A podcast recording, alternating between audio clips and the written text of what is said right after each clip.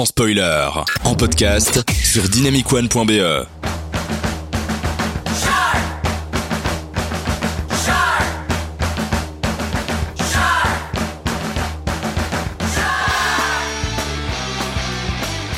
le lancement de le film Nanar qui est Sharknado. Shark, Shark, Shark. Vous l'aviez pas deviné?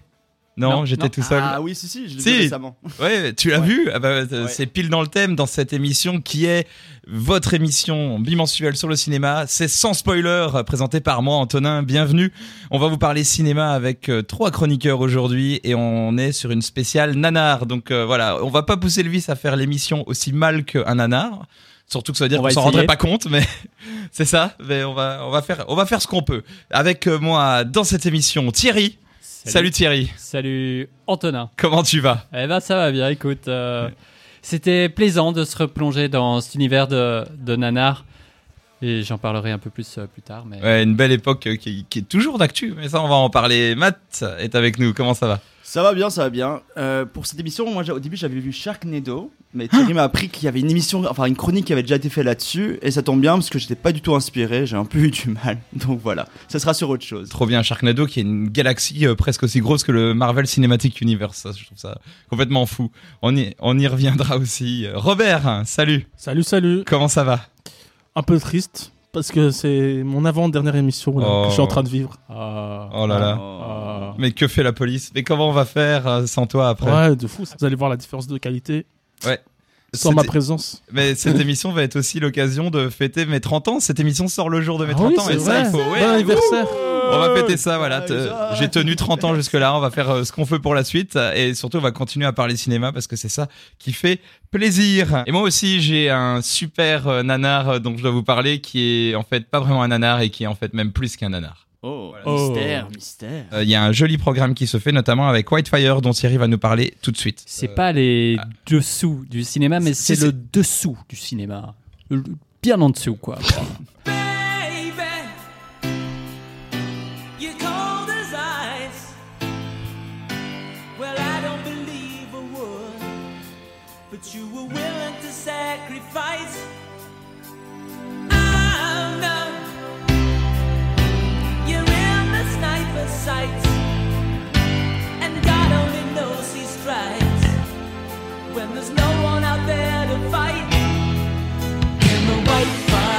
Comment parler de Whitefire, alias Vivre pour mourir, alias Le Diamant?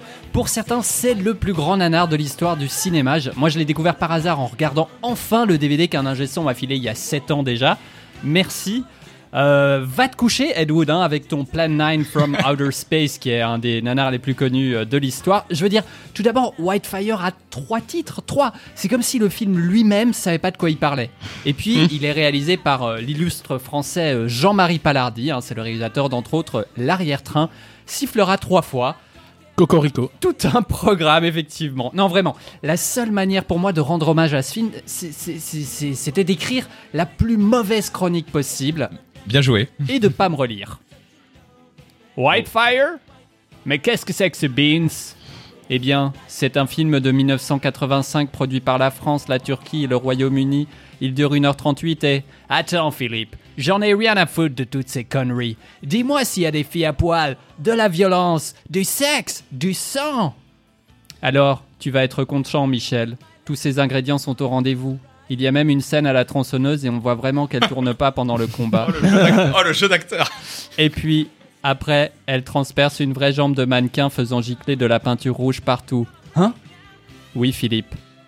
C'est un très mauvais film dont je te parle. Un joyeux de nanardise. Il y a des raccords avec les personnages, ils changent des fringues entre deux plans. Et il y a des scènes filmées euh, dans la rue où les passants regardent et sourient à la caméra. Des doubleurs français qui imitent vraiment bien l'accent américain ou italien. C'est tout juste s'ils se trompent pas d'accent entre deux scènes. Wow, ça a l'air boring. Au contraire, mon ami, c'est la grande qualité de ce film, le plus gros projet du réalisateur à ce jour. C'est tellement n'importe quoi qu'on s'ennuie quasi jamais. Il y a plein de décors, ça se passe en Turquie, l'histoire est complètement maboule, ce qui fait qu'on est vraiment surpris souvent. Et il y a même un début de style de science-fiction Star Wars qu'au final le film oublie rapidement sans explication. Aucune retenue, aucune gêne, aucun scrupule. Et c'est quoi l'histoire? 20 ans après l'assassinat tragique des parents de Mike et Ingrid, Mais oui, dans bah. des plans étalonnés n'importe quoi au petit bonheur la chance, ce couple inséparable a l'idée de voler des diamants dans la carrière où Ingrid travaille. Ensemble, ils découvrent alors le plus gros diamant du monde, le Whitefire. Le quoi? Le Whitefire. Le quoi? Le Whitefire. Le feu blanc quoi Ah, le Whitefire. oui. Et celui-ci va leur attirer bien des ennuis. Parle-moi davantage des scènes de sexe, Philippe. Euh, alors, c'est l'histoire d'un frère et d'une sœur qui s'aiment beaucoup et... euh, Je te demande pas l'arbre généalogique, Philippe. Quand est-ce que ça baise? Mais t'es vraiment une bille, Michel. Le frère, tu vois, il a vraiment envie de se taper sa sœur. Mais tu vois, c'est un mec bien. Mais alors là, par une petite astuce très très dérangeante du scénario, eh bien, on va quand même trouver un moyen de lui permettre cela, et même sans inceste. Mais je vais être honnête avec toi, Michel, même si le film est contaminé par un machiste malsain probablement normal dans les années 80 pour les productions de ce type, tu me fais chier avec tes idées de bonne femme. Et où est-ce que t'es? Tu perds rien pour attendre. Prends ça! Philippe! Je sais où tu te caches! Viens ici que je te bute, enculé! Ta gueule! Viens ici, sale enculé! Salaud Vas-y Ah, cette petite bongo de musique après. Et voilà, White Fire. Est-ce que, est que ma chronique était aussi décousue et inintéressante qu'un nanar? Mais justement, elle Joker. était aussi décousue et intéressante qu'un nanar. Merci. Ça, ça dépend le ré- de quel genre de réalisateur de nanar tu veux être. Est-ce que tu veux être Ed Wood ou, ou Ou autre Jean Jean-Marie Palardi, ouais. Oui, c'est ça, c'est il y a toute une possibilité. Ah. Mais il y avait il y avait du bon hein, dans comme dans tout nanar, il y a des bons éléments, c'est juste que des fois les éléments ne vont pas ensemble. Alors là, ta chronique, est-ce que c'est un nanar? Moi- Parce que c'est une série B plutôt vu que tu l'as fait intentionnellement? Ouais, c'est vrai. Moi, j'aimerais juste et que t'avais pas d'argent. vous, vous donner quelques, quelques titres des films de, de Jean-Marie euh, Palardi, si, si je les trouve euh, facilement. Alors, on a L'amour aux trousses, par exemple. hein, ça, c'est un grand film. Très proche de La mort aux trousses. Hé, toi, tu es malin T'es râleux dans la vie. Euh, On a le journal érotique d'un notaire, le journal érotique d'un bûcheron. Euh, Je crois qu'on a le journal érotique euh, d'une Thaïlandaise, si je ne m'abuse, l'arrière-train. Ok, Ocu Choral, règlement de femme à Ocu Choral. C'est- merveilleux. C'est euh, merveilleux. Ouais, le journal érotique d'une Thaïlandaise, le journal. Érotique de Ouais, voilà. du Père Noël. euh, Voilà, voilà. Et donc, euh, Whitefire, c'est donc le, le- le plus gros projet du réalisateur à ce jour.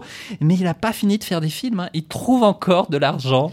Je crois qu'il a monté une pièce à un moment parce qu'il trouvait pas l'argent pour son film ou il a fait une BD. Enfin bon, bref. il- Mais où Où est-ce Voilà. qu'il trouve l'argent Et il voulait... il voulait buter les gens de Nanarland pendant très longtemps. Nanarland qui est donc euh, le site de référence français pour parler euh, des mauvais films. Et euh, un jour, euh, Nanarland a programmé euh, le film lors d'une de ses rétrospectives des, des plus connus, euh, des, des, plus, des nanars les plus illustres de, de, de leurs époques. Et il est venu. euh, et il a Ah ouais. été évidemment acclamé par le, par le public. Pour les bonnes ou les mauvaises raisons. euh. Ouais, c'est ça qui est euh, spécial. Et tu as aussi parlé de Plan 9 from Outer Space, qui est un des nanars les plus connus, réalisé par Ed Wood entre autres, qui est euh, qui, qui date de 1957, je crois, parce que je me suis un peu renseigné avant de venir. Ça aussi, c'est c'est un film. Alors, je tiens à dire, d'habitude, je fais la musique euh, des, enfin, la musique Avec de ta l'émission. Oui, c'est ça.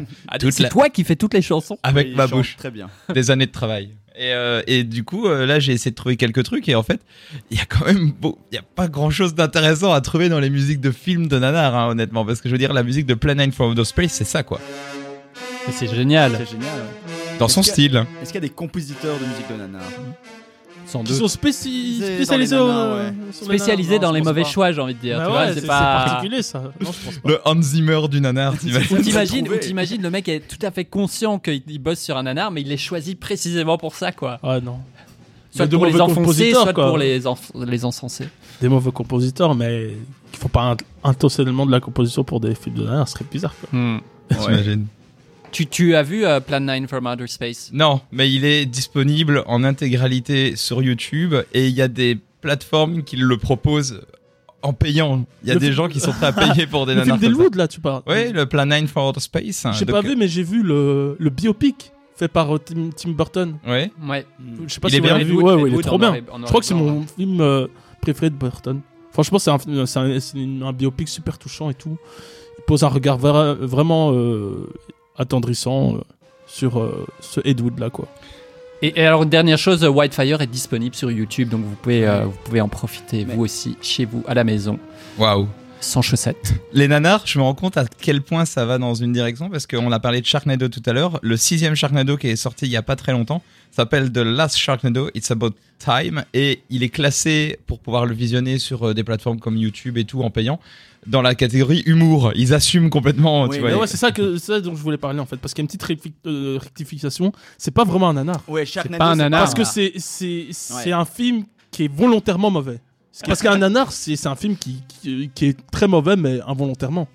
Ouais. Ouais, Tellement et- mauvais qu'il en devient drôle, mais c'est c'est involontaire, quoi. Alors que Charnado, il le fait exprès. Et vous préférez quoi entre les nanars, les séries B, les séries Z justement? Euh, Bah, les tous séries B, bah, quand même, hein, Je préfère c'est- les séries B. Plutôt Ouais. les trucs assumés du coup. Ouais, ouais. Ouais, ouais, mais carrément. assumé, ouais. comment ça Mais, mais surtout, une série B peut être très bien. Mais non, mais faite, hein. Sh- Sh- Sharknado, Ça- c'est. Non, mais pas Sharknado. des séries comme je sais pas Expandable par exemple qui jouent Ah, sur le côté. On assume que tu vois. Oui, mais c'est pas- ça peut être très bien fait, les séries B. Ça, c'est vraiment la différence. C'est juste que c'est des films d'exploitation, des films qui touchent un peu au niveau du kitsch, et, euh, mais qui touchent à des univers un peu glauques, un peu bizarres. Moi, j'apprécie, c'est un style que j'apprécie énormément.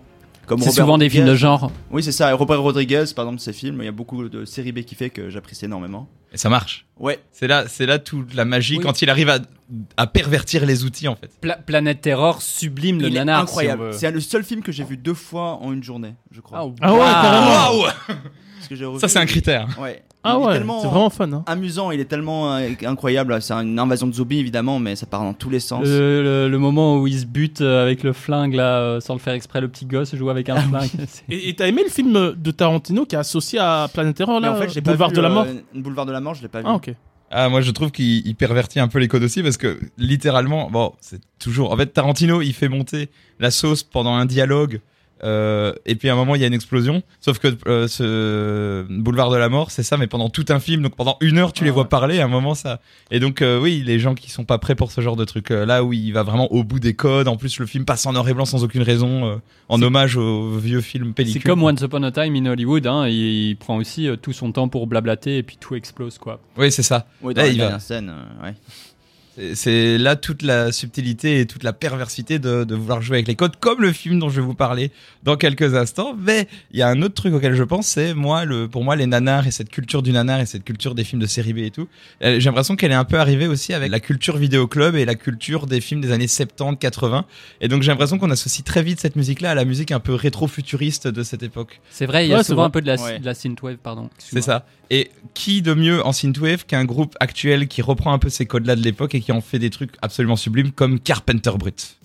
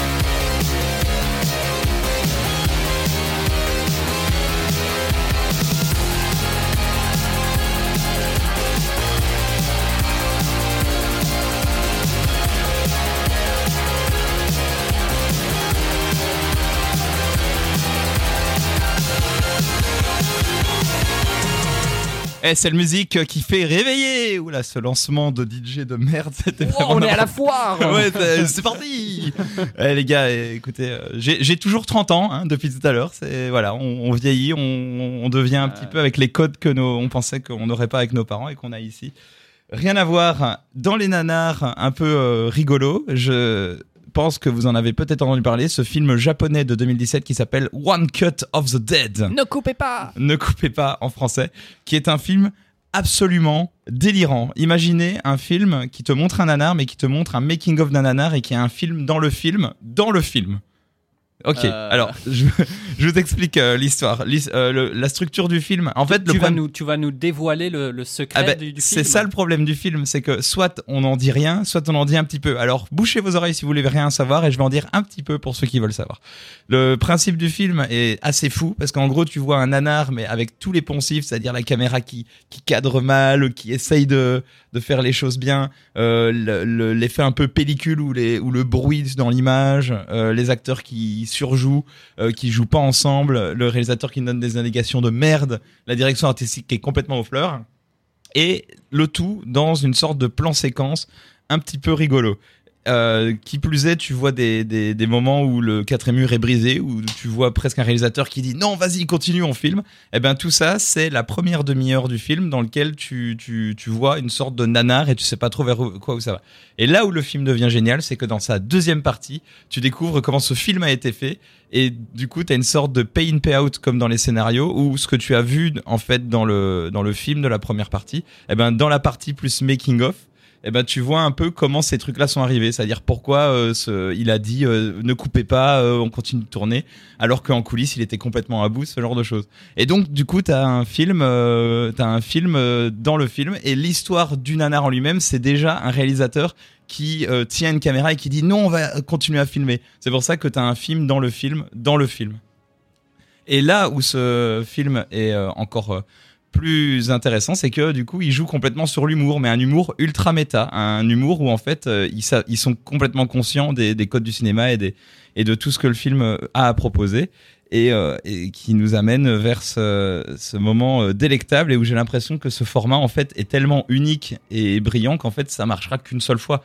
Tu peux pas faire plein de films avec ce, ce concept-là parce que tu c'est un c'est un genre que tu épuises c'est high concept en fait tu épuises l'idée dès le- la première idée.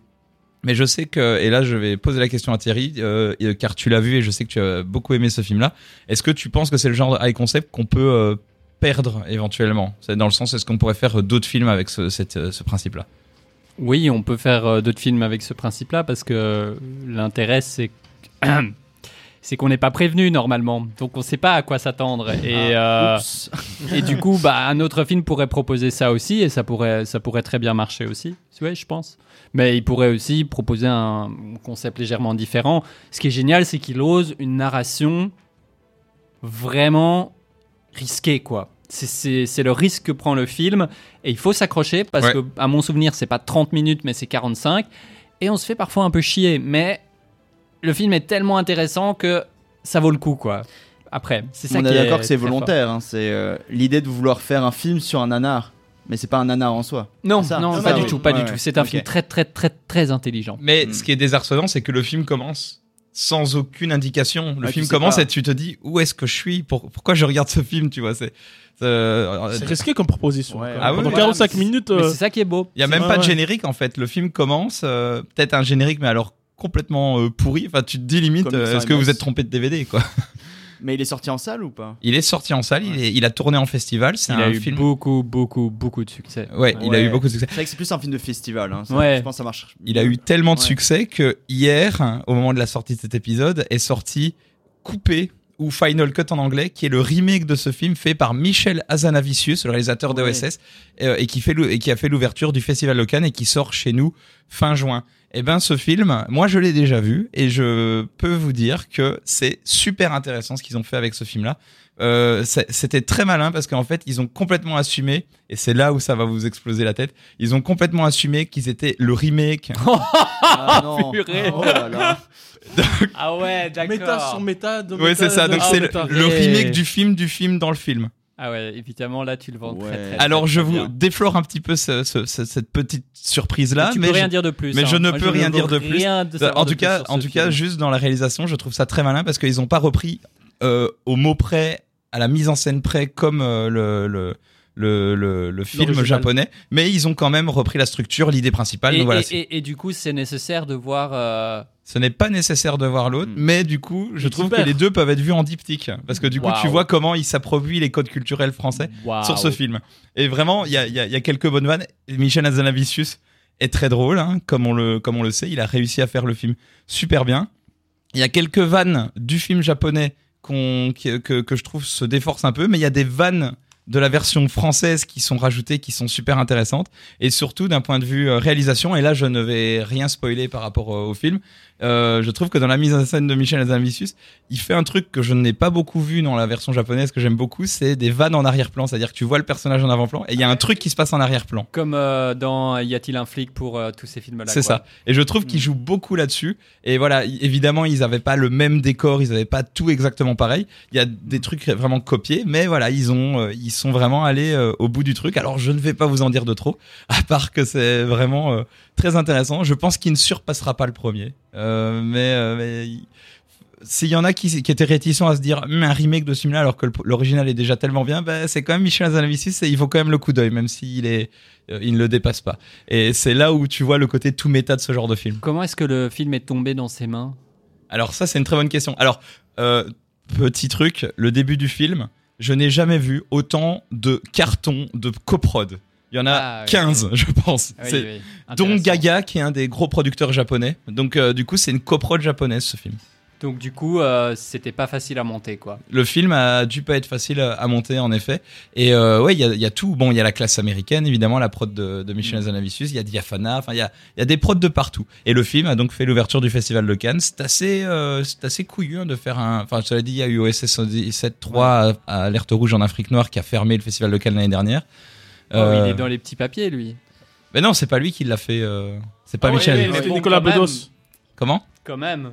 Euh, Qui est dans les petits papiers? Bah quand même, euh, je veux dire, il est quand même derrière la licence euh, de OSS au départ, quoi. Oui, mais c'est Ah pas oui, son oui. film. Oui, oui. donc, Et puis il a euh, proposé euh, Le Redoutable euh, et The Artist. Ah ouais, c'est vrai. Et, euh, C'est un habitué en fait. et, Ouais, c'est- et, et, euh, Ouais, est et son copain, film quoi. de guerre dont le nom The- m'échappe. The Church, je crois. The, The Search, ouais. Euh, donc euh, il a, il, ouais, ouais, il a, il a la carte là-bas. Donc euh, évidemment faire l'ouverture avec un film comme ça, je serais curieux de savoir comment vont rire les gens du Festival de Cannes pour ce film-là. En tout cas, est-ce que c'est ce genre de veux, tu film veux dire, tu il sort demain ou il est sorti hier Il est, Il est passé quand au Festival hier, de Cannes hier, hier, il a fait l'ouverture du Festival de Cannes. Il sort aujourd'hui en France et il sort fin juin en Belgique. D'accord. Est-ce que c'est un film qui va beaucoup trop loin là pour vous dans ce truc de film dans le film ou est-ce que euh, justement euh, c'est ça que vous aimez dans le cinéma, c'est quand ça repousse les frontières, Robert Bon, ça peut être intéressant, mais comme j'ai pas vu le film original, euh, je, sais pas savoir euh, que, que- comment il va s'en sortir dans, dans cette gare-là, mais Ouais, regarde les deux, regarde les Ouais, deux ouais. franchement. Ouais, moi je me demande si je les verrais pas dans l'autre sens d'ailleurs. D'abord voir le remake, et puis après Ah voir ouais? l'origine. Ouais, ouais, je pense que ça peut valoir le coup. Ah. pourquoi je sais pas, tu vois les. Peut-être tu peux faire alors, tu peux faire dans les trois sens en même temps. Enfin, tu fais, tu regardes le premier, enfin le remake, puis euh, Tu es l'original, puis le remake. mais, euh, mais je pense venir avec Les deux en même temps. se poser des questions aussi sur d'où viennent les références, d'où viennent ces choses-là. Peut-être tu vas un peu trop vouloir voir les différents Ouais. éléments quand t'as vu le précédent Ah, peut-être.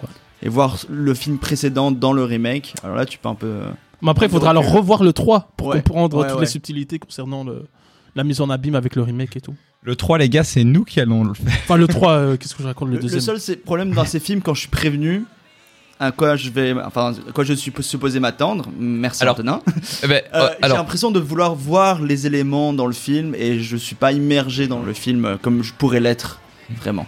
Il y a des Je- films comme ça. J'ai pas envie de rentrer dans l'argumentaire du le fait parce que je sais qu'il y a des, des, des gens, des journalistes et tout qui disaient que le fait de savoir la fin d'un film donne toute un- une autre saveur à le découvrir. Donc je vais pas aller sur cet argument-là pour te dire que d'avoir défloré deux trois petits trucs du Ah film. non, moi les c'est bien. spoils c'est pas le problème. mais hein. euh, honnêtement, moi j'avais très peur en voyant le film de me dire oui mais je connais déjà la chute vu que j'ai vu l'original. Et pourtant j'ai quand même passé un bon moment. Et ça je trouve que c'est quand même très intéressant. J'avais, il y avait un chouette public euh, avec qui je l'ai vu, donc ça valait quand même le coup. Alors j'ai aussi envie de vous passer cet extrait. C'est l'iceberg qui débarque. Ne compte pas me mettre au frais. Il nous cherche des crosses, vieux frère Qu'est-ce qui a tué les dinosaures? L'air glaciaire. Waouh. Freeze, t'es givré. Prends pas froid. Et maintenant, Ouais. on appelle un taxi? C'est tout. C'est toutes les répliques d'Action Man et Dr. X. Reste cool, Robin des Bois. Tu sais garder ton sang-froid, Batman? Je te refroidirai la prochaine fois C'est vraiment la jungle ici. Oh, je suis en chaleur. Disons que mes cheveux sont cassants et que ma peau est toute sèche. Ça n'a rien de blizzard jeté dans la peau. Partages-tu cette flamme qui me consume Permets-moi de rester de glace. C'est ce qui s'appelle refroidir les ardeurs. Bon voilà, je vous ai épargné l'extrait complet, mais en gros, ce sont toutes les répliques euh, nulles de Batman et Robin qui étaient Waouh. tristes et givrées quand même. euh. Waouh. Est sur le point de butiner le miel. Oh mon dieu. Bon, j'arrête, j'arrête, j'arrête. Ouais, mais c'est c'est incroyable ce, ce genre d'extrait de film parce que c'était pour vous pointer en fait tout simplement le truc des, du doublage. Voilà, le doublage, c'est quand même assez- un truc assez incroyable parce que on parle beaucoup des nanars, mais il y a aussi toute cette époque de, de, de doubleurs en français et de d'autres et de d'autres euh, pays qui ont euh, fait ce jeu complètement exagéré et complètement fou euh, pour faire du doublage. Je reste de marbre face, euh, face C'est à ce incroyable. talent. Il y a eu des séances B à Z à Bruxelles qui sont des séances de films de, de série B que je trouve super, notamment pour le fait que euh, il, il passait les films dans la version doublée en français de l'époque. euh, certains films et je trouve que ça a une petite saveur de voir ces doublages là que tu n'auras peut-être plus jamais actuellement ou alors fait avec beaucoup de cynisme et du coup le, le- le doublage je trouve a un petit apport dans les nanars qu'en pensez-vous? Moi, je voyais sur euh, Nanarland où ils comparaient les différentes euh, traductions, enfin les différents doublages en fonction de la version québécoise et la version française. vrai Et ça montrait par exemple sur un film avec Hulk Hogan, ou je sais pas comment il s'appelle, où il y avait différents usages de. Il y en a un qui parlait de caca, un de pipi, bon voilà, bref. Les traductions étaient différentes en fonction. euh, en question fonction de culture Ouais, c'est ça. est-ce que The Room a un doublage en français? C'est une bonne question. Franchement, je pense que ce serait incompréhensible, mais ce serait vraiment génial. Mais non, je pense pas qu'il allait aussi loin. mais je t'en prie parle-nous de ce film qui mais- est numéro un de sens critique dans les films de nanar Ah bah oui, évidemment. Donc, justement, moi, je voulais vous raconter l'histoire de la production de meilleur pire film de tous les temps. Oui, pour certains, évidemment, c'est quelque chose de subjectif, mais pour moi, c'est vraiment ce film, c'est The Room, qui vraiment respecte ce titre. C'est un film si de... en fait, c'est un film si mauvais, pour beaucoup de raisons, qu'il est devenu culte. Un film qui, 20 ans après sa sortie, fait toujours sale comble dans le monde entier. mais non Alors évidemment, donc je vais vous parler donc effectivement de The Room de Tommy Wiseau. Alors, on avait déjà parlé de ce film dans Ah bon une émission précédente avec Thierry. Ouais. Mais moi, je voulais rentrer plus en détail sur la production du film et en fait tout ce qui s'est passé et ce qui nous a amené à voir ce Ah, chef-d'œuvre. euh, j'ai hâte de savoir Alors vous êtes prêts Ouais. C'est parti. Ambiance. Prologue. Une rencontre inattendue. San Francisco, 1998.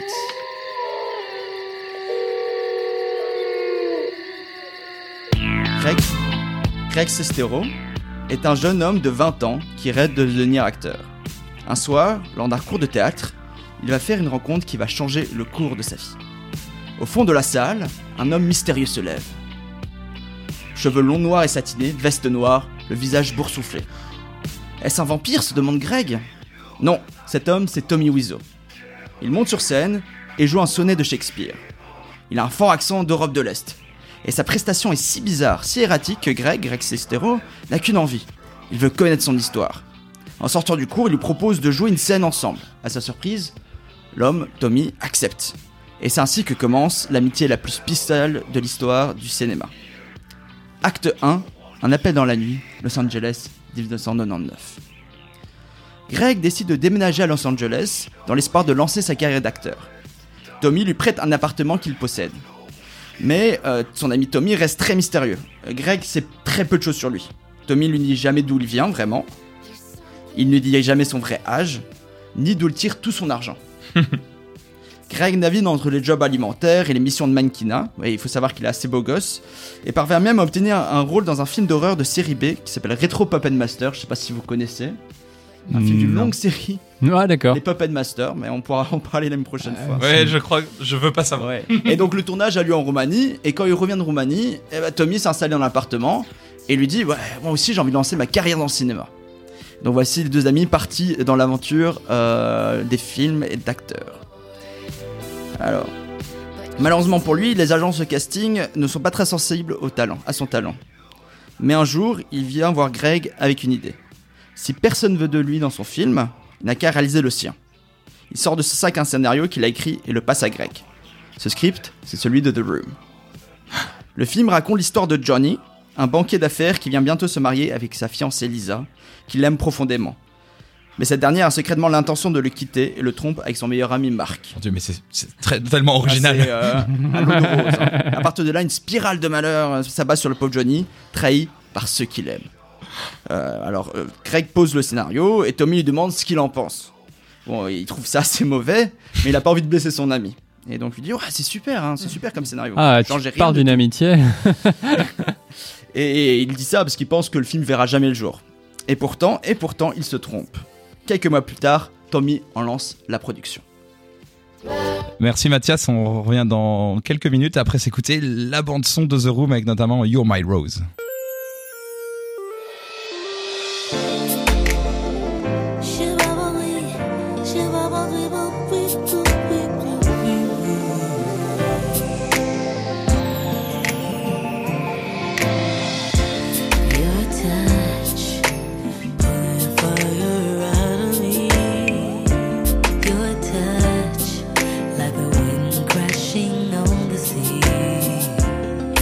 Kiss, as gentle as a summer breeze.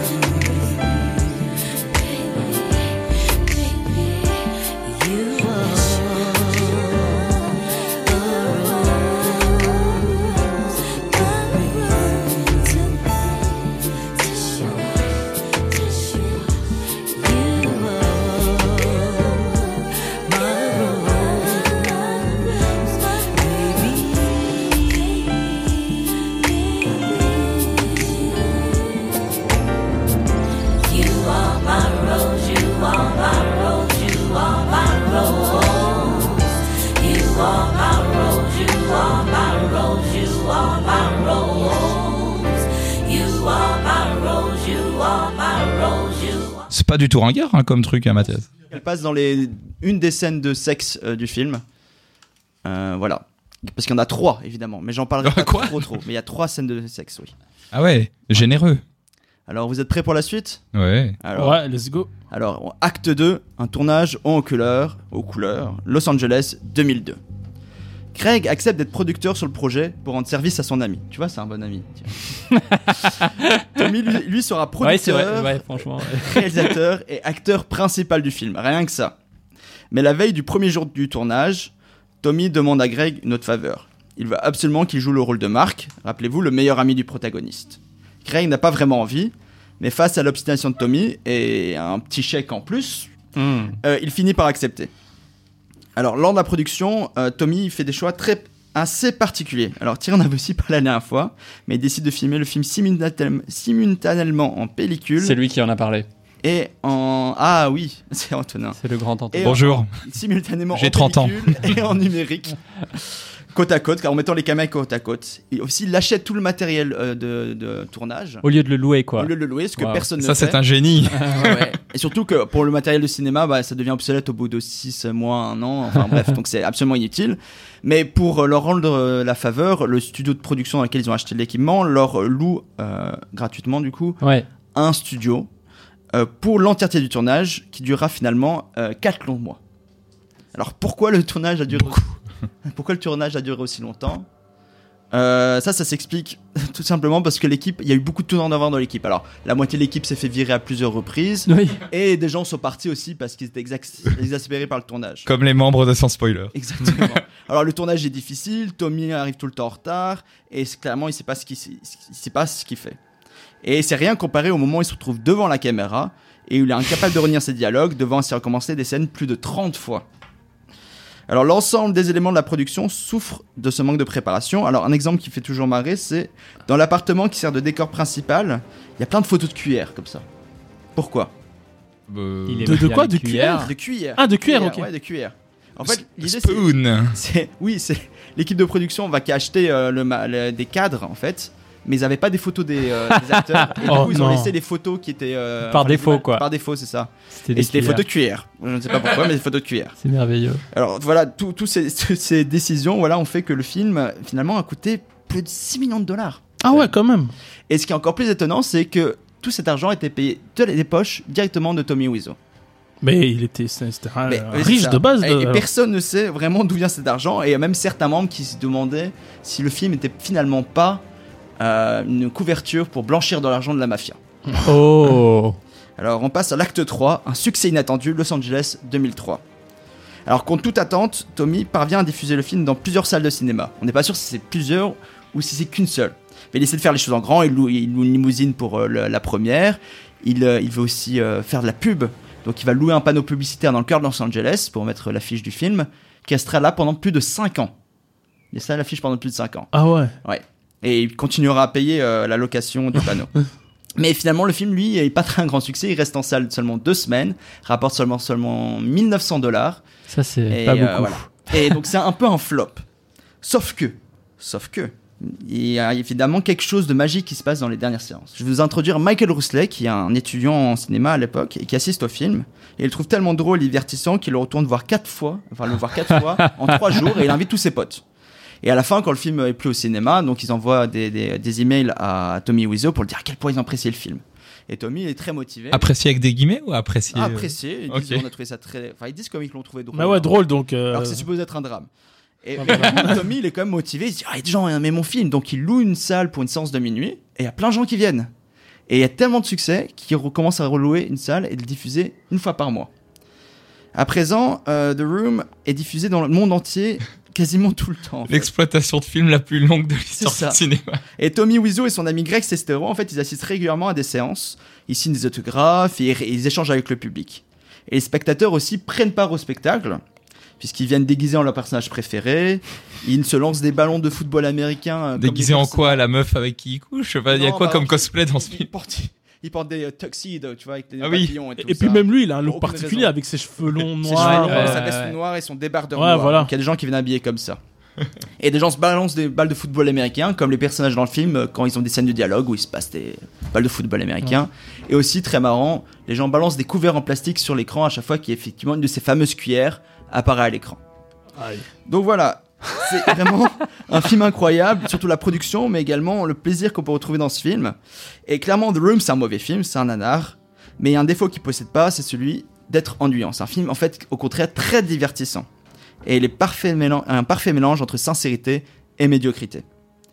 Alors, si vous voulez en savoir plus sur la surprenante histoire, vous pouvez donc regarder le film, mais également lire le livre euh, écrit- coécrit par Greg Sestero, donc qui est un, le co-acteur, euh, qui est aussi acteur dans le film et qui a écrit C'est donc son meilleur ami là ou... Ouais, son meilleur Ouais, ami, ouais. et qui s'appelle The, Dida- The- The Disaster Artist. Le- euh, voilà, c'est le titre du film, et, enfin le titre du livre, et un- une adaptation de ce livre qui a été fait par euh, James Franco, et donc que vous pouvez aussi voir, et je vous conseille aussi d'aller voir ce film. Et donc toi, tu as vu euh, The Room? Oui, deux fois. Du coup, mais à chaque, à chaque fois seul, à chaque fois seul, et Avec oui. J'aimerais bien le voir avec des gens, même si je me demande si euh, j'en parle pas, mais il y a des scènes de cul quand même, et euh, elles sont un peu gênantes. Donc ça, c'est peut-être le seul truc où Ah. un peu genre avec d'autres personnes. Mais voilà. Oh mon dieu. The Disaster Artist, c'est un film à voir du coup. Oui, alors je pense que aussi intéressant de pouvoir lire le livre, où la version audio, c'est audio, c'est Craig Sestero qui fait, euh, qui le lit Ah, et wow. qui imite très bien aussi euh, Tommy Wiseau parce qu'il a un- une voix très particulière et lui le fait très bien. Et donc parce que le film est une comédie, donc contient pas tous les éléments un peu des fois un peu plus sombres, un peu plus euh, tristes de la vie de Tommy Wiseau. et donc je pense que le livre aussi vaut la peine, que j'ai pas lu en entier. Mais Ah, il j'ai faut que je- ouais. Il faut que je m'y intéresse, C'est je un- suis vraiment c'est un grand film, hein. C'est- enfin un grand livre, excusez-moi. Apprécient beaucoup ce livre. Lapsus intéressant. Tout a été dit sur ce film du coup.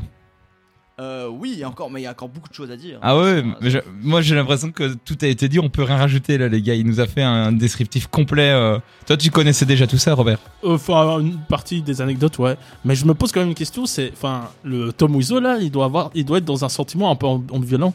Il doit être d'un côté super content euh, que son film soit devenu culte et qu'il y ait autant de monde qui, qui l'ait vu, mais d'un autre côté que, enfin, il- il- que son film soit connu parce qu'il est naze, tu vois. Ouais. Et donc c'est ça un peu, enfin. Cette, euh, cette situation bizarre dans, dans, dans laquelle il est, et, euh, je me demande comment, comment il réagit à tout ça, quoi.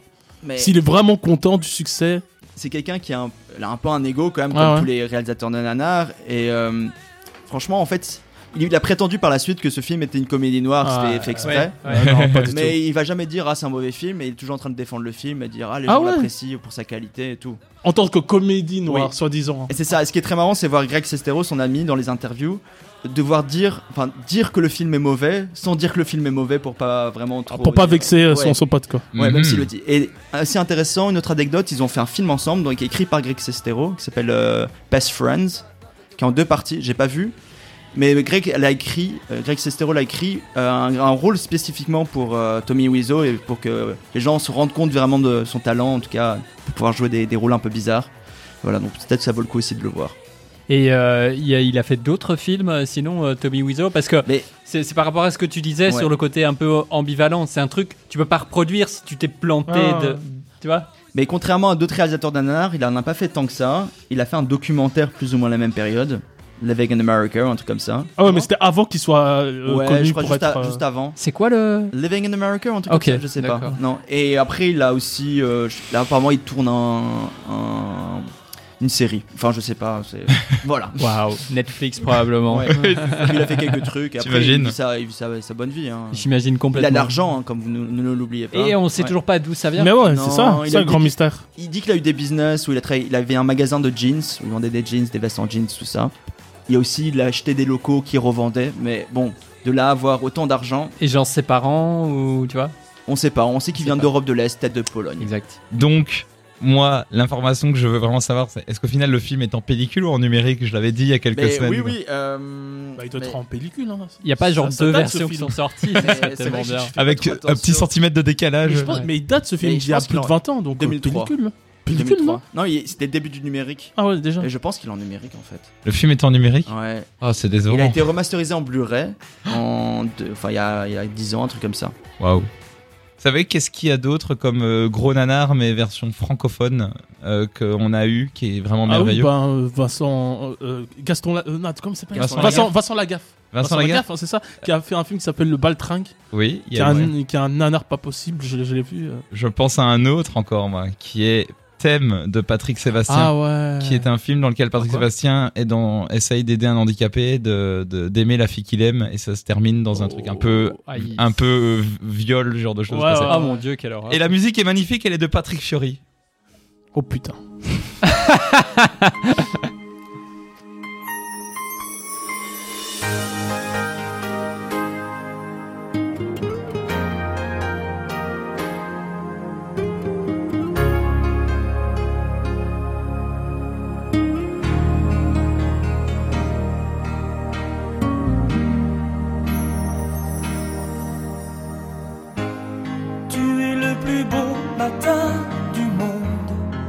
éternité pour une seconde.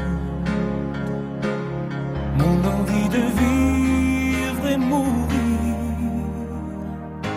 Tu pourrais me demander ma folie, je répondrai que tu es ma vie. Tu es mon seul mot d'amour.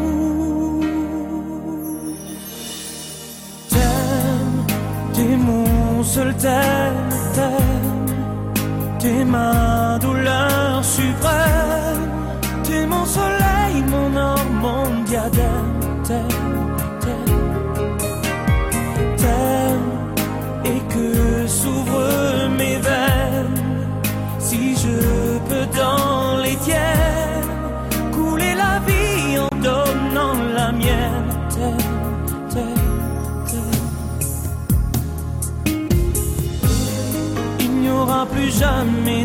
Il n'y aura plus jamais d'infortune, que dans tes mains tu tiens la lune et je te protège. Les oiseaux du mal sont enfermés dans tes yeux profondément troublés. Chasse-les d'un mot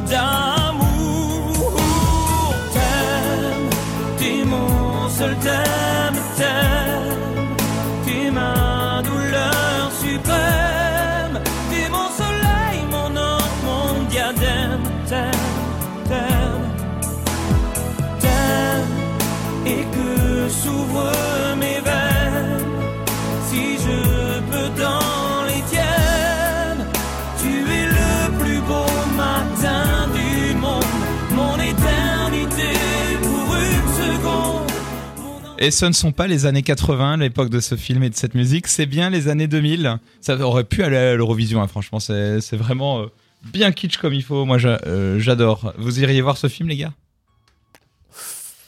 Alors, euh, quand tu nous as parlé de la fin, euh, ouais, peut-être non, pas. peut-être non, pas, ouais. Je crois pas, non. Ouais, non, non, c'est. Tiens, d'ailleurs, moi, il y a un truc euh, que, je, que je voulais dire par rapport Ouais. à, à ton, à ton film euh, The Room. Le mien, oui, c'est celui que j'ai réalisé. Ouais, félicitations d'ailleurs, très beau film. Je sais pas faire la- l'imitation de Tommy, donc désolé. Euh, mais Oh, c'est c'est ce truc souvent dans les nanars. C'est vrai qu'il y a, euh, j'en j'en parlais dans ma chronique, euh, c'est très machiste, euh, le, le- le sexe est, très présent. Et là, ça a l'air d'être très différent. Non. Ah, ok.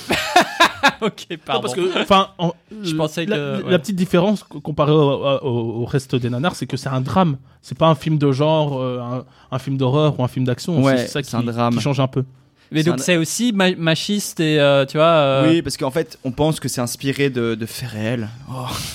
Non, que c'est inspiré de sa vie et peut-être qu'il a été un peu trahi par une, euh, par une femme. Ah oui, du coup, il, il, il- il lui Ouais. en veut et il et la du tape coup, dessus. euh, tout quoi. le personnage, enfin, elle est, elle est, elle est, elle est Ah oui. terri- elle est horrible dans le film. Elle, elle le Ok. trompe, elle, euh, et elle s'en fiche. Ok. Enfin, elle, elle pense qu'à l'argent, tout ça, sa Ok, carrière, ok, machin. Donc, euh, et elle est vraiment montrée comme quelqu'un de mauvais. Et même quand elle a l'air, euh, t'as un peu des excuses pour ce qu'elle fait. Tous les personnages sont en mode ah t'es la pire. Et il y a une scène de sexe aussi très explicite où euh, où il a insisté à être tout nu, enfin enfin qu'on voit ses fesses et tout, Ah oui. et euh, et que elle soit seins nus. Donc voilà, donc c'est Ok. et c'était un peu malaisant parce qu'ils ont aussi tourné en plateau ouvert cette scène. Ouais. Généralement c'est une plus petite équipe. C'est vrai. Plus et Pour- là pour- là c'était un peu malaisant voilà. Pourquoi il a fait ça c'est- Ouais, voilà. Donc des fois, il y a des trucs où tu dis, bon, hmm. D'accord. Ok. Robert. Moi, là, je vais vous parler un peu euh, des nanars et pourquoi je les aime pas trop en général. Donc voilà, ce sera un peu à contre-courant de, de- de vos chroniques. Non, mais je pense que t'as raison de pas trop Ouais, les c'est un- aimer. c'est Ah, important ok, aussi. D'accord. J'avais l'impression que vous en sortez un peu. Non, mais Non, on mais pourra en parler après. ouais, mais... ouais. Non, mais t'as raison. Donc, euh, contrairement à beaucoup de gens, donc, euh, je suis pas du tout un amateur de nanars. Et il y a différents types de nanars. Et celui des films totalement amateurs et fauchés, je trouve que c'est un peu euh, tiré sur l'ambulance que de s'en moquer. C'est euh, plus juste de se foutre de la gueule euh, des gros films euh, mainstream euh, qui arrivent à être aussi nuls alors euh, qu'ils sont pétés de thunes, plutôt que des séries Z euh, qui partent déjà de très loin. Et ça m'agace aussi qu'on appelle euh, jamais certains films d'auteur euh, des nanars, alors que pourtant ils peuvent parfois être aussi hilarants de bêtises. De plus, même Je- si... euh, genre. T'as des, t'as des exemples parce Mais, que là- mais ça, là, c'est- justement, j'ai. Le sketch du Palmacho j'ai qui explique comment écrire un film d'auteur français, ça c'est pas mal hein, à ce Ah, je sais pas, niveau-là. il y a- il y, a quand même certains films de Godard qui sont quand même assez clichés. hein. Ouais. Genre euh, Le Mépris et tout. euh. Hmm, je- Franchement, si on veut parodier un film d'auteur, euh, Ouais, le, le- ouais, le ouais, Mépris, tout c'est est là, parfait, quoi. je trouve. Et mes yeux, tu les aimes mes Ouais, yeux voilà. Et mes fesses. Le Lemitov musical qui revient. Euh, ah ouais, et de plus, même si certaines scènes de nanar euh, me font évidemment rire, ces métrages ne tiennent jamais sur la longueur. Euh, ben, comme c'est pas le but du réalisateur de faire de la comédie involontaire par définition, euh, les moments navets euh, sont bien plus nombreux que les moments nanars dans ces films. Et les 1h30 euh, se font donc sentir, passer euh, la surprise de la médiocrité artistique. Surtout que l'écrasante majorité de ces nanars sont dépourvus de rythme, donc l'ennui pointe très vite le bout de son nez. Les films qui sont totalement nanardeux ne m'intéressent donc pas du tout, contrairement à ce que j'appelle les semi-nanars. Je vous explique. Ah. Ce sont des films qui peuvent être corrects, voire bons euh, sur certains aspects, et nanardeux sur d'autres. Le premier exemple qui vient à l'esprit, c'est Spider-Man 3. Je sais pas si vous l'avez vu. Ouais. Mhm.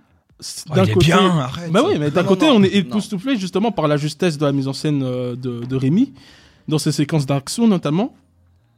Euh, mais on peut pouffer de rire devant le jeu en roue libre de Toby Maguire. Je sais pas, vous vous rappelez Oui, oui, on se rappelle, Ouais, qui danse sur du James Brown là devant Ouais, son école. ouais. On peut discuter de ça, mais pour moi, le film est pas très bien réussi, mais ces scènes sont les meilleures scènes du film. Ah ouais, pour moi, enfin oui, mais pour moi c'est des meilleurs, mais, Mais- c'est- mais elles pas- sont maladroites, je trouve. Pas ironiquement, vraiment. Oh, ça. ironiquement quand même. Parce que, ouais, enfin, Non, enfin, bref. On, en parlera une autre fois. Donc le jeu en roue libre total de Toby Maguire ou les errances grotesques du scénario. Et si on reste dans les grosses machines hollywoodiennes, il y a des ovnis euh, comme God of Egypt. Je sais pas si vous l'avez vu. Oui, oui, on, a- on Non, avait parlé, Antonin. Double parlé, team de ouais. Tsuyark avec Jean-Claude Van Damme et euh, Denis Rodman, là le basketteur. Je sais Et pas si vous vous rappelez Karim de ça. Debache en a parlé, ouais. Ouais, ouais, ça c'était euh, une tannée. Enfin, non, pas une tannée, mais dans- euh, en général, euh, ouais, c'était assez, assez dur de- à le regarder euh, sur certains aspects. Et qui vont tellement loin dans le kitsch que ça en devient hilarant, sans pour autant justement démériter techniquement parlant et dans sa gestion du rythme. Et donc le visionnage est tout à fait agréable. Et des genres issus du cinéma d'exploitation qui me sont chers, comme la série B d'action ou les Giallo, lorgnent souvent avec le nanar. Même des films qui sont dans le haut du panier, comme ceux de Dario Argento, ou avec Scott Atkins. Notamment dû à certains effets de style daté, l'écriture ultra cliché ou le jeu d'acteur parfois très approximatif. Pardon. Voilà. Après, Donc- kitsch nanar, pour moi, c'est pas la même chose. hein, pour moi. Mais Euh, ouais. enfin, il y a la plupart quand même des nanars sont kitsch. Enfin, même la majorité. un Si A est dans. B, mais que B, un truc Ouais, de maths avec ça. les bulles. Mais il y a des films kitsch qui sont pas des nanars. Ouais. Mais l'inverse, c'est systématique. je trouve. Euh, je trouve que c'est deux notions un peu différentes. C'est comme, euh, euh, c'est comme avoir mauvais goût Oui, et, c'est et différent, être moche, mais- tu vois, c'est pas la même quoi. chose. Mais l'un est toujours inclus dans l'autre, je trouve quand même. Le kitsch est toujours inclus dans le nanar. Non, il y, a des- il y a des nanars qui ne sont pas kitsch. Ah, des nanars Genre, qui ont, qui, qui ont un bon exemple. goût, quoi. Quelle belle piste de ski sur lequel je vais me lancer avec mon snowboard. Euh, je trouve qu'il y a des films dans lesquels j'étais. Alors là, c'est très personnel, mais il y a des films dans lesquels je suis pas rentré dans l'univers du réalisateur ou de la réalisatrice. Et du coup, je me suis retrouvé à trouver ce film extrêmement mauvais, mal joué, euh, sans forcément que ce soit kitsch, mais c'était presque un nanar pour moi. Par exemple, et je vais choquer beaucoup de monde avec ça, quand j'étais plus jeune, j'avais regardé un film de Bertrand Blier euh, que je, que je n'ai pas du tout aimé, qui était Combien tu m'aimes? Euh, que, que je continue à Ah, penser n'est pas vraiment un bon film à lui, mais maintenant je, je nuance parce que j'ai vu d'autres films à lui que je trouvais exceptionnels et j'adore le réalisateur, mais j'ai découvert ce réalisateur par le mauvais film, à mon avis, pour moi. Oui. Et du Oui, coup, j'ai vu. C'est un un film- navet. Oui, C'est pas un nanar ça. alors. Parce pas que t'as- pas rigolé de- des défauts de ce film? Ah si si j'en rigolais tellement Ah c'est- ah bah oui bah attends les Mais- euh, t'as quand même une réplique où Depardieu est assis euh, et avec euh, Bernard Campan et il fait je vais aller dans une maison avec des oubliés des oliviers ah oui c'est bien les oliviers enfin tu vois c'est presque nanardesque Ah, mais comme alors, séquence. t'as passé quand même un bon moment malgré. Enfin. euh, ah ben c'est un peu comme au bif à un moment c'est le film. Dépend du film, quoi. oui donc Bah, euh, c'est je l'ai rendu alors, je ouais. l'ai rendu nanardesque par moi-même parce que je suis pas du tout rentré dans l'univers du réa autre réalisateur avec qui j'ai eu ça c'est Mister Oiseau Quentin Dupieux le premier film que j'ai vu de lui c'est celui avec Ricky Ramsey j'étais fan d'Eric Ramsey à l'époque Mhm. j'ai regardé Steak et Steak au euh, moi au départ euh, je suis pas du tout rentré il a fallu que je regarde Rubber après pour comprendre et saisir le génie de l'absurde de ce que Quentin Dupieux voulait faire mais je pense que je me suis fait avoir comme beaucoup de monde avec Steak à l'époque en mode ah je vais voir un- une comédie euh, Gogol d'Eric Ramsey non c'était pas Gogol c'était absurde c'est pas le même humour Oui, Et, mais est-ce que tu t'es marré devant? Euh, j'ai eu non Steak j'étais vraiment en mode non c'est mauvais Ah, bah c'est un navet alors pour toi. Attends, C'est pas un attends, nanar. Steak, c'est le truc euh, un peu dans l'univers euh, Orange Mécanique, un peu. Pas du tout Non, c'est euh, le film quand t'as dit tu peux avec Eric Ramsey. Oui, mais c'est pas euh, genre là où ils font partie euh, des mecs Oui, avec oui, oui, euh, où des, ils des ont gangs. tous un- Ouais, il y a un petit côté Orange Mécanique quand oui même. oui c'est oui. Un a un gilet côté un peu ça. malsain Mais c'est un peu, ouais, c'est un peu malsain. Enfin, je pouvais pas. euh, C'est un peu dérangeant à la limite, tu vois. Je suis étonné de, pas- de cette réaction de rester en dehors. Oui, euh, et on rit pas de la mauvaise qualité du film. Ça c'est euh, parce que c'est vrai que le nanar, il, y a- il faut vraiment qu'il y ait des défauts vraiment spécifiques, que ça soit dans la réalisation, Et, et qu'il soit dans le scénario. Par exemple, The Room, ce qui est vraiment la, la réalisation est pas mal, Ouais. hein, ça va, mais c'est des dialogues qui ont aucun sens et de ça quoi. C'est vrai qu'il faut qu'il y ait des défauts. C'est pas juste une mauvaise histoire, quoi. Ouais. ouais, ouais, c'est vrai. Je suis d'accord. C'est c'est- ouais, c'est plein d'éléments qui, qui contribuent à ça. Petit aparté, on a écouté la musique de Sharknado depuis tout à l'heure et maintenant on écoute la BO d'un autre nanar qui est Spice World, le film des Spice Girls. Voilà, je tenais à le Ah placer. ouais, Spice World. je connais pas du tout. Nanar ou mauvais film? Ah, bah, je- pas vu, moi. Je l'ai pas vu. Je vois très bien ce que c'est. Mais il pourrait avoir. euh, il pourrait prétendre au titre de nanar, à mon avis. Je. je... Moonwalker. Parce qu'il est très kitsch, justement. Moonwalker, hein. Euh, nanar ou mauvais film par exemple Euh, Le film, le film un peu ouais, de Michael Jackson. de Michael Jackson un peu commercial. Ah. Toi, tu Non, l'as non, vu, non, ouais, ouais, j'ai vu, il est juste mauvais en fait. Ok. Ouais, ouais. C'est même pas drôle. Ce serait quoi des films nanars pour vous qui ne seraient que nanars que pour vous et pas pour le commun des mortels, Mathias? Mais moi, un film que j'attendais avec un, enfin que je voulais voir et qui j'étais vraiment pas intéressé de le voir, c'est le film Hard Boiled de John Woo. Ok. Hard Boiled, vous connaissez? Ouais, ouais, ouais. Et moi, j'avais vu avant The Killer, qui, qui j'avais beaucoup apprécié. Je trouvais ça vraiment génial. Les scènes d'action incroyables, vraiment une tension euh, dans la réalisation, euh, les acteurs qui sont vraiment euh, dans leur rôle. Et j'ai vu Hard Boiled, et encore les scènes d'action sont vraiment très bien. Mais euh, bon, déjà, j'ai pas trop aimé la morale qui est très pro-flic. Bon, ça, c'est un Mhm. aspect.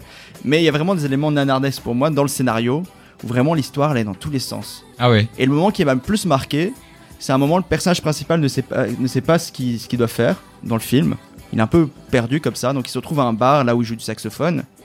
Et il va parler à- au, au gérant du bar, qui est John Woo en fait. et en fait, c'est le Genre, réalisateur. dans quoi tu m'as mis dans, Oui, dans c'est ce film ça. tu as le réalisateur qui vient de dire à l'acteur principal ce qu'il devrait faire dans la suite du film. moi, j'ai genre, mais c'est quoi ça? C'est brillant. Hein Ah, moi, je trouve ça brillant, ouais. Bah, moi, je trouve ça pas brillant parce que t'as l'impression que le film est bloqué et que ça t'as le- mat, et t'as ouais. le réalisateur qui se ramène comme ça et qui dit, bah, en fait, euh, peut-être qu'il faudrait faire ça et voilà. Je trouvais ça pas ça génial. Ah oui. Euh, en cherchant euh, pour l'émission euh, dans des films, drôle. j'ai vu un film que j'ai vu à l'époque en mode ouais bon ok c'est pas terrible mais ouais et il était sur Nanarland et j'étais en mode ah ouais c'est vrai c'est le film Alive qui est un film français euh, Mm. euh, qui se veut être une sorte de, de fame euh, ou de flash dance à la, française dans lequel ils essaient de monter une comédie musicale.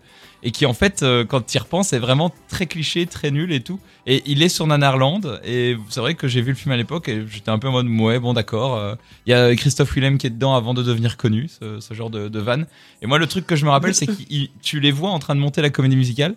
Et puis t'as une sorte de backstory où le personnage principal ri- joué par Richard Anconina et essaye de récupérer sa femme. Puis vers la fin du film t'as la, la comédie musicale qui a lieu et vers la chanson de fin t'as sa femme qui arrive et ils s'embrassent. Mais tu sais c'est il n'y a pas eu d'acheminement pour amener Ouais, ça, et il n'y a ça. pas vraiment de fin. Enfin, c'est juste, Ouais. il monte une comédie musicale et elle est montée. Enfin, c'est le degré zéro de la créativité. C'est voilà. Et donc là, c'est en y repensant, ouais, ça pourrait être un peu nanar, mais j'ai l'impression que la frontière du nanar pas nanar, elle est un peu euh, en fonction de chacun, en fonction de si tu sors du film ou pas, euh, genre de choses. Comme tu disais, hein, il y a des films d'auteurs hein, qui sont. Ah ouais, euh, exactement. bon, j'ai été à Cannes, j'ai vu des films. Franchement, c'était des, des, des nanars. euh, Des trucs avec Mathieu Amalric comme ça. non, franchement, il y a des trucs. euh, Ah oui, si, euh, le... ça, je l'assume complètement. J'ai vu le film, le, le nouveau film d'Edouard Baird en début d'année, et ça, c'était vraiment, pour moi, c'était limite nanardesque tellement c'était. Ah euh, ouais, avec ouais. Benoît Poulvort là? Ouais, ouais, ça, c'était nanardesque pour moi, Ah ce film-là. Mais euh, enfin, en tout cas, le, le temps aura raison de ce que je dis là. Euh, pour ma part, euh, bah, moi je pensais à Resident Evil.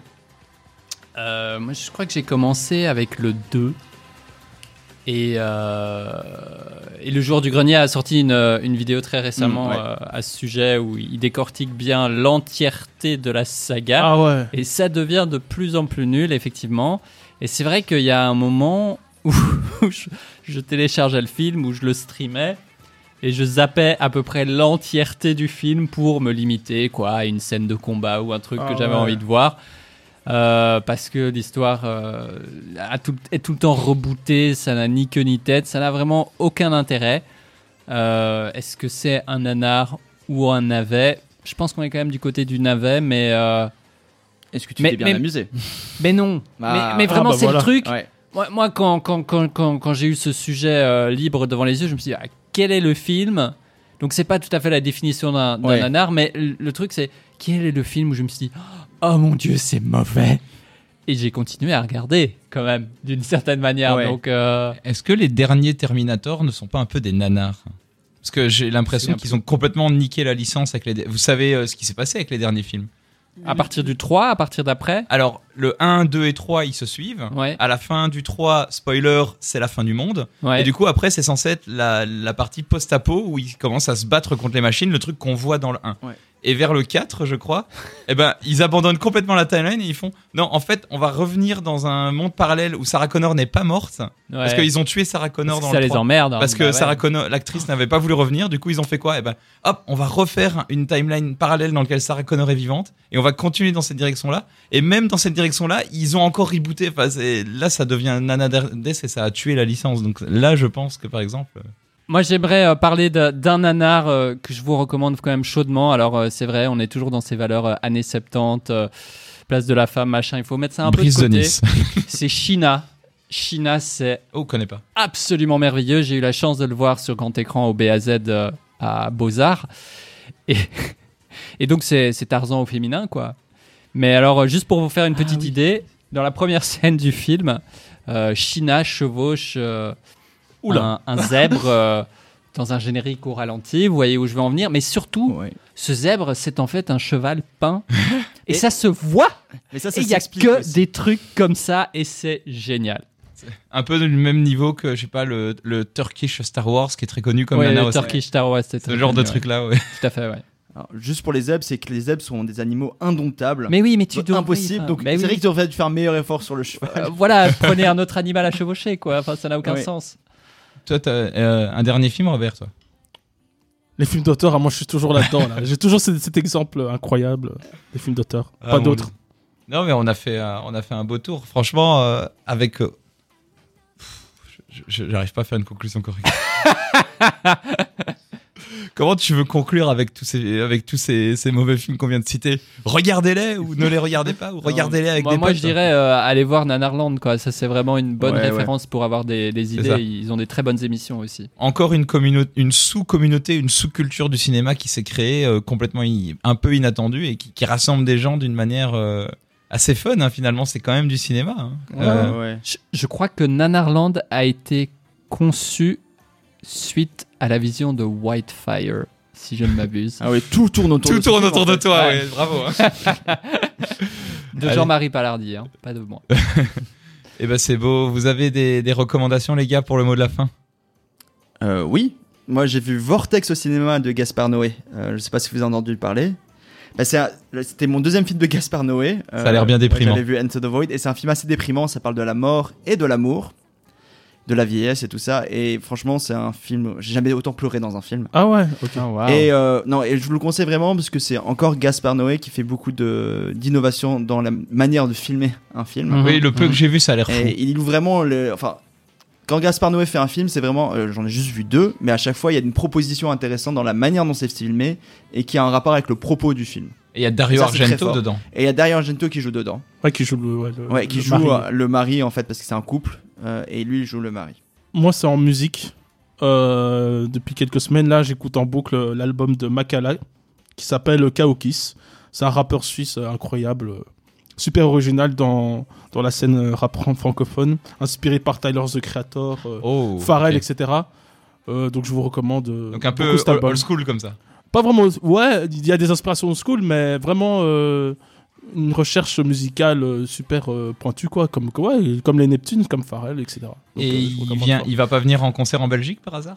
Il était, il était euh, en, euh, en Belgique il y a deux ans, je suis allé le voir. Euh, à Bruxelles, c'était à Molenbeek, j'ai oublié le, le- le- le nom de, enfin, de la salle de concert, et c'était incroyable. C'était un des meilleurs concerts que j'ai fait de ma vie. ouais, J'espère qu'il va bientôt revenir ici. Voilà. Comment tu l'appelles je- Makala. Et d'ailleurs, euh, le producteur de l'album, c'est Varnish Apessine, et euh, je, je t'avais envoyé quelques screens euh, de cet artiste-là. Je sais pas si tu te rappelles. Et donc voilà. Attends, c'est les Spice Girls? Mais oui. oui, du film, euh, du film Les Spice Girls. Ah ouais, il vient de s'en rendre compte maintenant.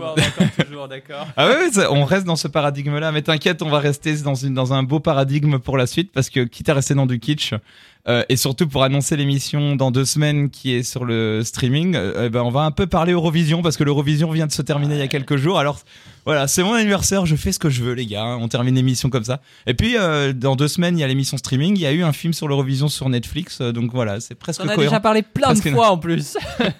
Ouais, mais ça ne sera pas une musique du film de, de, de l'émission, ça va être tout simplement une, euh, une musique d'un des candidats qui, qui est passé cette année et que j'ai beaucoup aimé euh, parce qu'ils sont assez, euh, assez fous. Déjà, l'Eurovision, c'est une émission euh, passée au-delà du côté vote géopolitique, euh, on vote pour l'Ukraine parce que parce qu'il y a la guerre et donc on les soutient, ce genre de choses.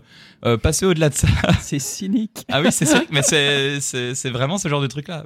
Euh, je, je précise qu'on ne sait pas qui est le gagnant au moment où on enregistre cette émission. Mais bon, voilà. Euh, mais mais il y, a des- il y a toujours des trucs un petit peu marrants. Et ben, je tiens à souligner la Norvège cette année, qui a fait un truc assez marrant. Ils ont fait une sorte de What Does the Fox Says, comme le groupe Ilvis qui avait fait What Does the Fox Says? Et ben, ils ont fait un, un truc un peu dans le même style. Le groupe en question, ce sont deux mecs masqués avec des têtes de loups rigolotes. Et ils font un truc un peu techno rigolo. Euh, et ils ont cartonné sur scène. et je, moi, j'aime beaucoup. On ne sait pas c'est qui sous les masques. Il y en a qui soupçonnent que ce soit le groupe Elvis, vu qu'ils sont norvégiens, et que la chanson ressemble quand même beaucoup à What Does the Fox Say? Et ben, on va se quitter là-dessus parce que voilà, l'Eurovision, c'est toujours un petit peu rigolo euh, de voir un peu comment les choses bougent chaque année. Et c'est une très belle Eurovision cette année avec une très belle scène à Turin. Et c'est Mika qui présente cette année. Voilà, c'est voilà. Et regardez euh, The Eurovision Song Contest de Story of Saga Fire, euh, ce film sur Netflix. euh, je ne l'ai que trop peu évoqué dans cette émission. Je- J'en ai parlé que cinq fois. Merci d'avoir été là pour parler de Nanar. Eh, c'est presque cohérent, hein, mon mot de la fin. Euh, Mathias, Thierry et Robert, merci pour cette émission qui est beaucoup trop longue. Merci. Cette Et fois-ci encore. anniversaire encore. Antonin. Ouais, et merci euh, pour Ah. cette émission aussi, Ah. Anto. On va essayer de faire encore ça 30 ans de plus. On a tenu jusque-là et on va continuer. Je ne sais pas si je parle. Je ne sais pas. L'émission. Oui, J'entends. je ne sais pas si on parle de moi ou de l'émission. Un petit peu les deux. Merci beaucoup à tous et à dans deux semaines. Ciao. Ciao. Not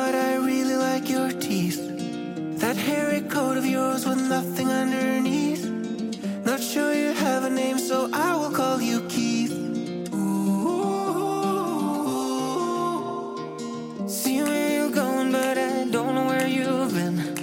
Is that saliva or blood dripping off your chin? If you don't like the name Keith, I'ma call you Jim.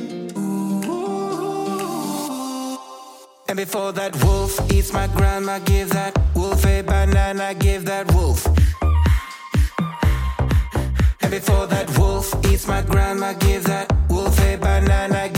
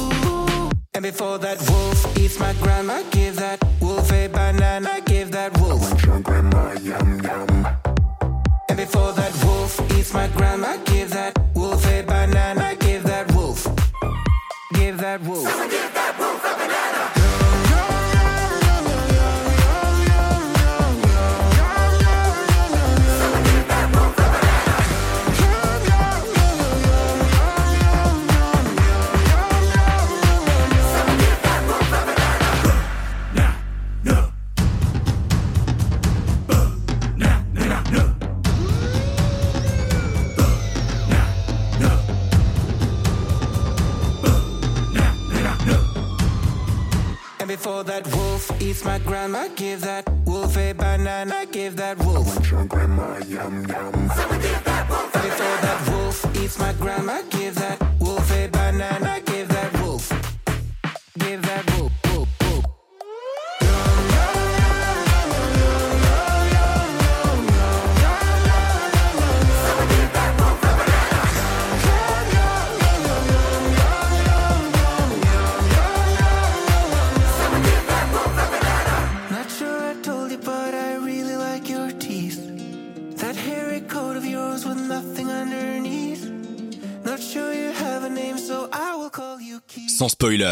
En podcast sur dynamicone.be.